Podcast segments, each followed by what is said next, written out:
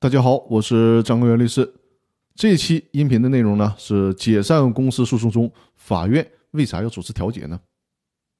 公司作为一个经济组织，和自然人最大的不同就是寿命可以无限延长，可以长生不老。只要这个公司有经营能力，没有人为的把它解散，那么就可以一直存续下去。所以说，有很多的百年老店的存在。既然公司有一直存活下去的机会。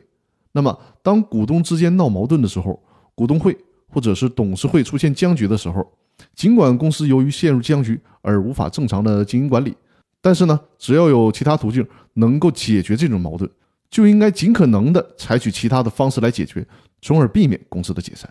所以说呢，人民法院在处理公司解散诉讼的时候，有必要通过公权力的介入，尽可能的通过股东离散。而非公司解散的方式来解决股东之间的矛盾，也就是说，股东合作不下去了，可以考虑换股东，让有矛盾的股东和平分手，让还能合作的股东继续合作下去，尽可能的使公司能够依然存活。这种做法既解决了股东之间的矛盾，又维系了公司的生存，使公司以及其他股东的利益都得到了保护。而且我之前讲过，公司维系下去。受益的不仅仅是公司的股东，还可能包括公司的员工，不至于下岗失业；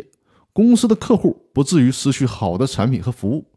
给公司提供服务的周边企业不至于失去订单；公司的债权人也不至于面临债权无法得到偿还的风险。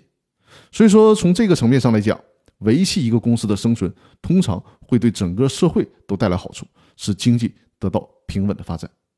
所以说，这就是为什么。公司解散诉讼当中，法院通常需要主持调解的目的所在。